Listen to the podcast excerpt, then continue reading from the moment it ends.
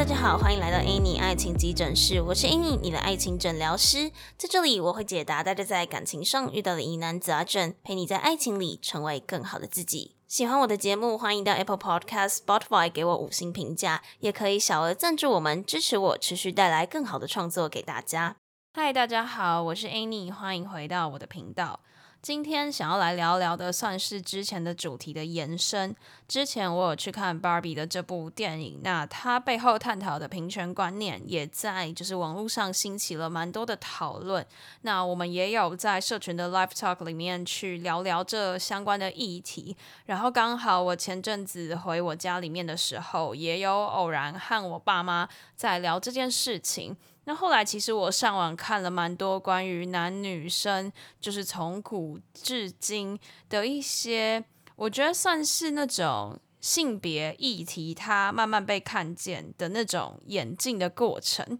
因为以前难免会有一些像有些民族可能是父系社会，有些是母系社会，那慢慢发展成现在这个性别平权的议题慢慢兴起。那其实它中间是有很多。历史脉络的，所以我就是去看了几本相关的书，然后想说今天就专门挑一本书，叫做《有毒的男子气概》，来跟大家讨论一下这背后的一些议题。那其实，在学生时期，学校会有比较多的时间让我们可以参加活动、交朋友和其他人交流。那那个时候可能认识人的管道，我觉得甚至可能比现在有些人他在工作场合的时候来的多，那个机会其实来的比较多，然后你可以认识人的选择也比较多，然后呃各种不一样的人，然后当时可能烦恼也比较少，所以当时你要选择爱情，其实是一件相对好像是比较简单的事情，你觉得契合，觉得感觉还不错，就可以在一起。可是出社会过后，好像就有很多复杂的因素需要去考量，包含家庭啊，包含可能是有没有契合啊、个性啊、年纪啊等等的，好像就变得很难单纯的靠感觉去喜欢上一个人，然后你就开始会去衡量说什么爱情还是面包等等之类的，那这些现实的问题就会慢慢浮现出来，甚至也会成为这段感情的考验。那不管是男生女生，都会开始去考量对方的背景，甚至是人家说的门当户对的问题，然后可能会先前面思考了一大堆，才会选择要不要进一步的认识。那其实前阵子就在 Live Talk 上面听到一位男听众，他就说到他关于他自己的困境，他觉得好像现在的社会。呃，女生和男生一样赚钱，甚至就是女生和男生赚的一样多，甚至说可能能力比男生还要强。那赚不多的男生是不是容易会被淘汰？他就问了这样子的问题，或是说他觉得男生是不是一定还是要有车有房，甚至是有到达某一定水准的经济能力，才会有机会被女生注意到？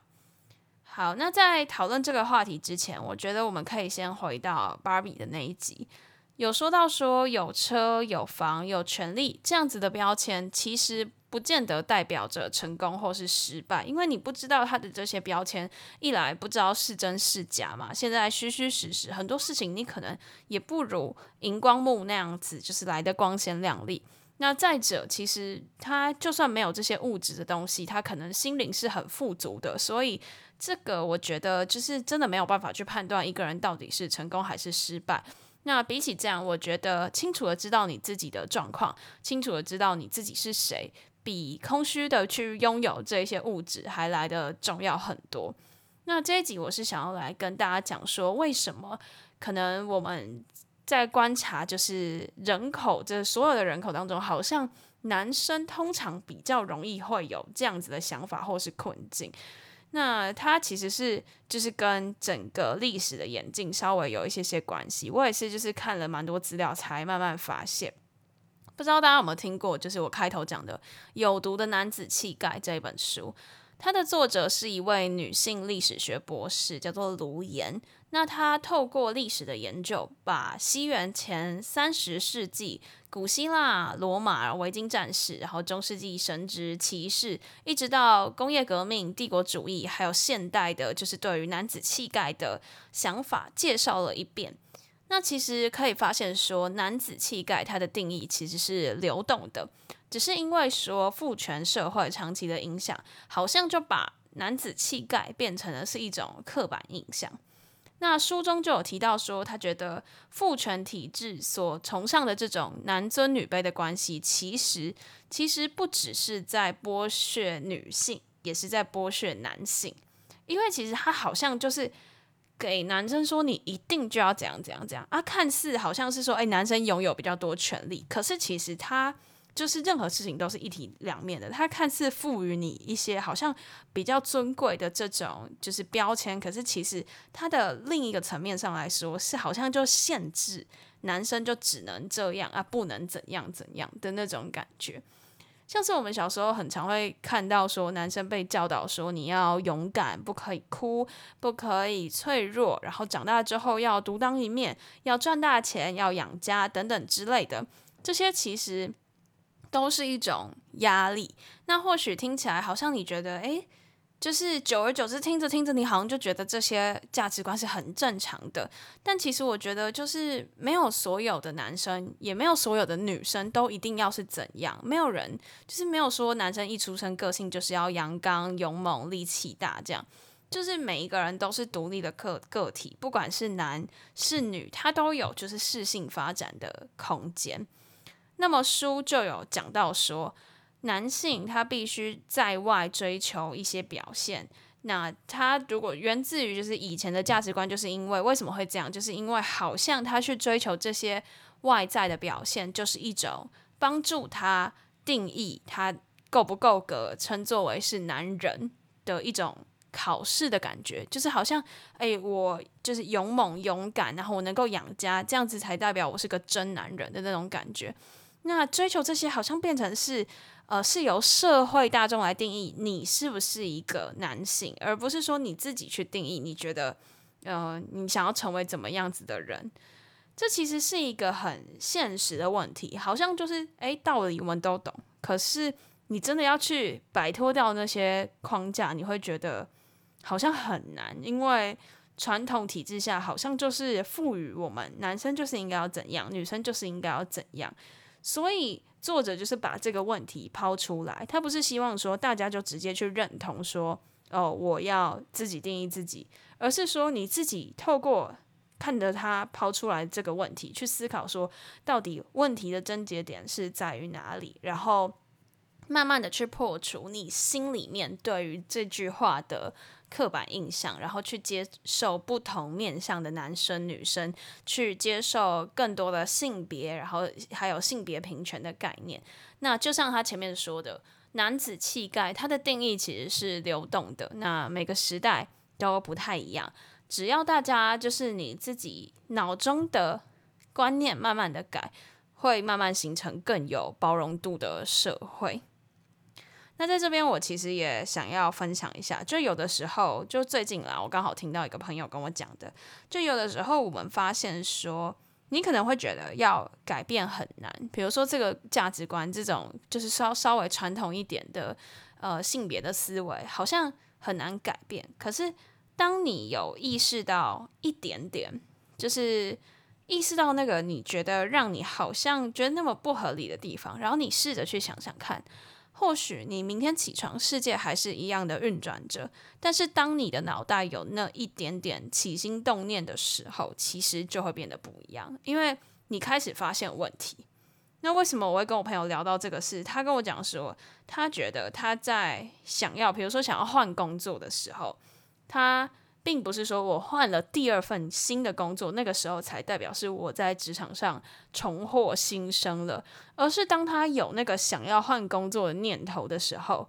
呃，事情好像就开始变得不一样。他会去开始可能就是开发他新的技能，他会开始去思考他以后的生活要怎么过，并不是到他就是确定离职，然后进到下一份工作的时候。才开始产生改变，反而是他有那个起心动念，他想要换工作的时候，就会开始不一样。所以在看到就是呃，作者说男子气概的定义是流动的，我就想到我跟我朋友的这段对话，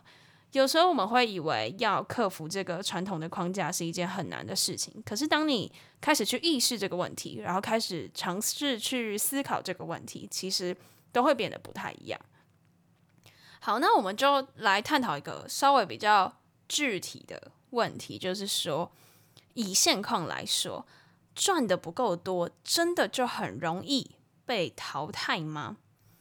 那我其实针对这个问题。我想着想着，其实我觉得，或许或许有一些人他还是会向往比较好的物质生活。可是，其实我觉得，就是所谓好的生活，所谓幸福的生活，每个人的定义还是不太一样。不一定说有钱，或者是呃不需要去，就是不愁吃穿这些，就是他们认为的好的生活。还是有很多人是更注重彼此的相处。那他可能觉得说，哦，只要只要能够温饱就 OK 了，然后还能够可能有的时候有一些余裕可以出去玩等等的，或者是说有人愿意就是一起努力，一起变得到一个更好的生活品质的话，就是他并不见得是要你现在就已经站在一个很高的位置，可以一起努力走向更好的人也大有人在，所以我是觉得说。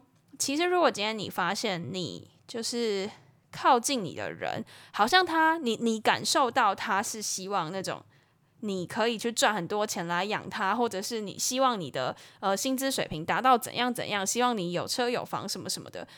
那让让让你觉得是一种压力，好像是哦，我就应该要达到怎么样的程度才配得起他的话，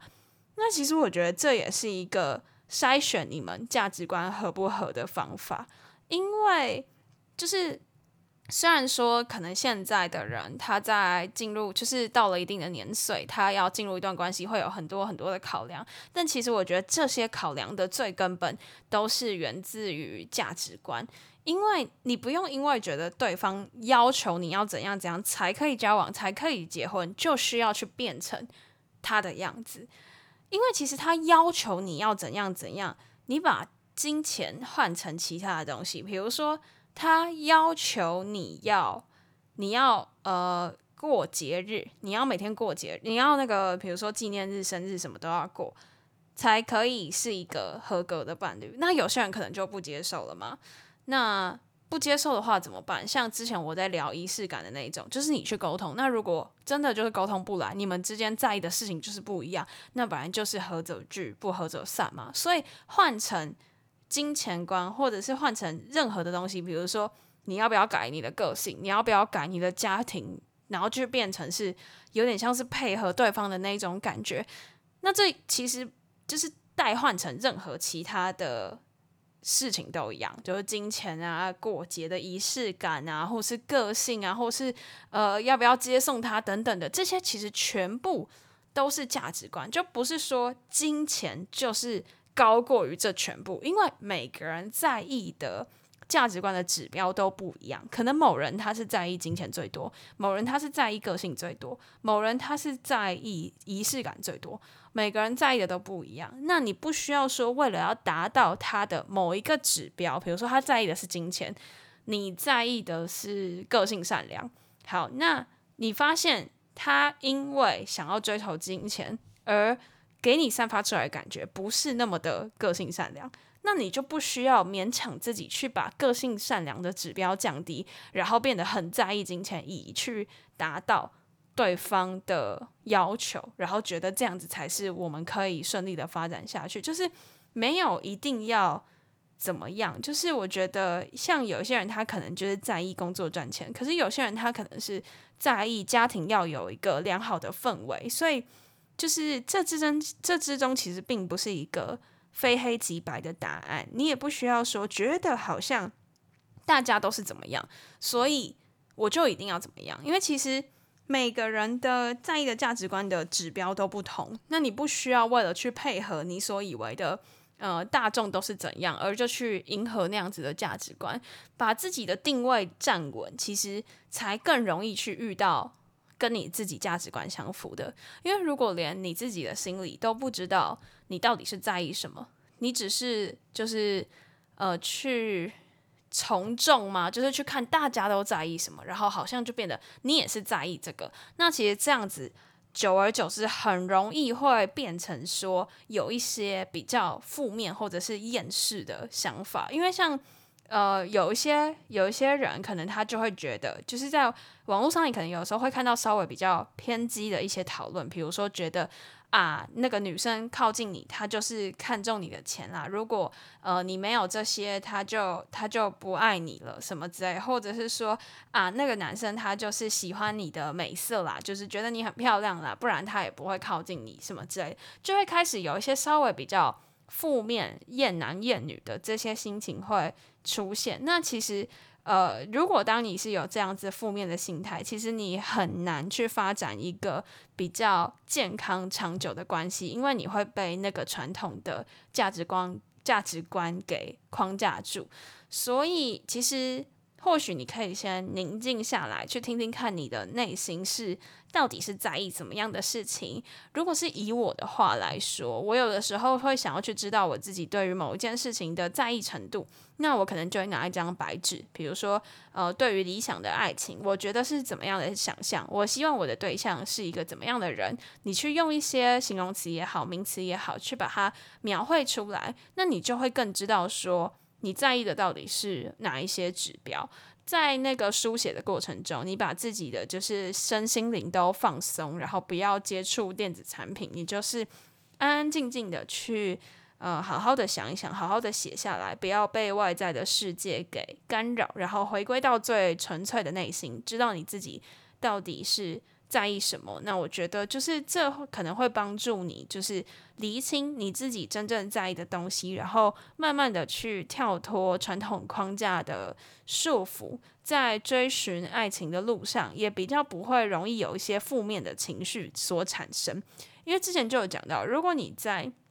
爱情里面经常是用一个比较负面的呃想法再来看待，不管是看待对象还是看待你们这段关系能不能长久，其实有的时候你会散发出一种比较阴暗的气场。那这个时候，其实有些人他要靠近你，他是会抗拒的，因为其实我觉得那个是一种氛围，就是你的字里行间会散发出一种你好像对于这些事情都没什么兴趣，你好像。对于这个世界都充满了哀怨，那个气场其实是在字里行间可以感受到的。包括有一些人来问我问题，或者在他在社群里面跟人家交流讨论，我都会就是从这些他打文字的，就是用词，或者是他散发出来的感觉，去感受到他。言下之意想要表达的是什么？那这这样子的气场，有的时候会让可能他是真心想要跟你交流的人，就是离离你比较远，因为会觉得你稍微比较有距离感，或者是会觉得你的价值观跟他不符，或是会担心好像我自己做错了什么，为什么你好像都是散发出一种很哀怨的感觉。所以，其实我觉得，就是或许，如果你还找不到你自己在感情当中真正在意的什么是什么，可以试试看我刚刚说的做法，就是把自己的心好好的安静下来、沉淀下来，然后拿着一张白纸去写下你在意的人事物，然后以及你自己对于爱情的想象，你在意什么，然后你希望你的伴侣与你的互动相处是怎么样的，把那个就是人事时地物那种感觉去。画出来，刻画出来，稍微具象化一点。我相信，就是你知道你自己的定位，那你也会比较容易遇到跟你自己价值观相符的人，因为你会去散发出那样子的气质，然后往那个方向去精进，你会比较容易遇到和你就是价值观相符的人。这样，好，最后想说的就是，其实没有谁生出来就一定要有一个被定义的模样，就像是性别，就像是什么。星座啊，MBTI 啊，这些也是，就每个人这些或许是一个把人去分类的一种标签，但是其实呃，每个人他都有自己的专长、自己的个性，还有他自己想要成为的模样。那当你不要用那些标签的框架去限制自己的时候，才可以慢慢的去找到自己内心真正在意的人事物，然后也就是秉持着这样子的气质去遇到与你真正适合的人。那今天的主题就到这边告一个段落，谢谢大家的收听。那在进入 Q&A 闲聊时间之前，别忘了追踪我的 IG Annie，你的爱情诊疗师，在那边会跟大家做一些日常的分享啊，也会跟大家有一些问答互动等等的。想要更了解我的话，欢迎追踪我的 IG。那另外呢，如果你正在为情所苦，可以加入我的 LINE 匿名社群，这是一个匿名的群组，那大家都会在里面互相交流、提问、讨论等等的。或许你现在遇到的问题，有人过去有这样子的经验，那就也可以给予你帮助；又或者是你自己的经验，也有可能帮助到其他人。那链接我都会放在下方的资讯栏，欢迎大家加入。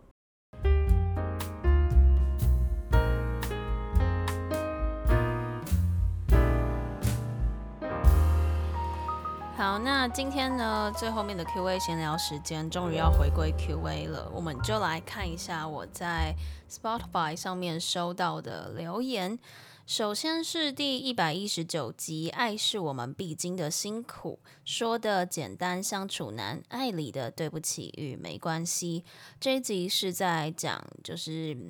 Crispy 侧乐团他们得奖的那张专辑的理念，然后还有我对于几首歌的想法。那最后我记得那一集的闲聊时间，好像聊到了说最近就是社群蛮活络的，然后就是在花束传情过后，就在聊说，诶，要不要交换礼物？那交换礼物的形式，我们就有在讨论说要怎么样匿名什么之类的。然后有一位听众他就留言说。可能可以请 Annie 代为抽签，然后大家用超商店到店的方式寄送，就比较不会知道地址，但还是会有手机资料哦。而且是不是这样子也要留姓名？好像这个方式我之前就有想过，但我看到网络上有人是说什么，好像你可以先自己产生一个卖货店，然后你再自己下单。那个我还没有很了解。那我其实还在想到底要怎么样可以就是匿名的交换礼物，但。我觉得或许之前就是我参考别人的做法，就是他开出了几个选项，比如说就五六个选项，然后统一都有我这边来，就是呃开一个表单，然后你就是选那五六个，比如说五个好了，那你想要送给对方哪一个这样子，然后就是都是由我这边来统一购买跟寄送。我觉得这个方式还不错，但是。可能礼物的选项就会比较少，这样，然后也比较不是说哦，你你准备给他的这样子，就是美中不足啦。所以我还在想，那如果大家有什么建议，就是也可以跟我讲这样子。好，然后呢，我看到在第一百二十集。山道猴子与肯尼，你才是你的全世界，体验快乐的本质。那这一集是在聊说，我发现其实《芭比》这部电影跟山道猴子也有一些重合的地方，然后来探讨了这些就是男女关系的议题。那其实也跟今天的内容有一点点像，然后。因为其实现在这个 Spotify 它预设的问题就是写说你最喜欢这一集的哪个部分？那除非说我特别去修改这个题目的内容，不然它其实就是预设会是这个这个问题。那有人回答说，就是他最喜欢的部分就是 Annie 分享的部分。耶，谢谢你，谢谢你跟我说。我记得之前也有看到有一个留言说，就是问他说他最喜欢哪一个部分，他就说都喜欢。也谢谢谢谢说就是都喜欢的朋友。好，那我们再来看第三个留言，是在一百一十一集《军中感情八卦集》，千国军就被分手，同梯晕船小故事。好，这一集就是我在跟安东尼在讲说，就是他去当兵的期间，然后他们的就是那个当兵群组里面发生的一些有趣的事情，然后还有就是他同梯的弟兄们的感情故事，这样子。然后这一集其实我觉得就是偏闲聊啦，然后蛮有趣的。那有一位听众他就分享说，当兵太糟了，对世界的包容度不平衡就更高了。因为每个营区的待遇都不同，有一些人可能爽爽的休息，那我们的连带自己的书都不行，每天醒来都在想自己还在不在兵营，出来做梦还会梦到在当兵会惊醒，也太可怕了吧？那感觉你的那个。你的那个地区可能真的还蛮硬的。最近呢，就是我们 Live Talk 群里面也有人在讲说，就是他最近也收到了兵单，可能下礼拜就要去当兵了。然后就有很多人就是推荐他去听这几集这样子。对，其实我们有稍微概略的把，呃，就是当兵会遇到的一些名词讲了一下，然后以及可能如果你现在是有另一半或是追求中的对象，那。可能有哪些群组可以加，然后会发生什么样子的事情，这样我们就是稍微聊了一下。那以后如果就是想要留言给我，都欢迎到 Apple Podcast、Spotify，就是留言给我。那可能偶尔就是累积个几则，我就会像这样子把它念出来。就是感谢大家留言给我。那如果你想要问我问题，就是也可以到那边去留言，因为我之前是有用一个匿名提问箱，但是我最近发现它好像就是变成你要注册它的账号才可以用，那使用上可能就没有那么直觉一点。但是如果这个 Apple Podcast 或者是 Spotify，你就是直接把那一集滑到下面，那你就可以留言给我了。然后，如果喜欢我们节目的话，也可以给我们五星好评来作为鼓励。这样，因为就是如果有你们的，就是给我们按这个五星的话，其实我们在。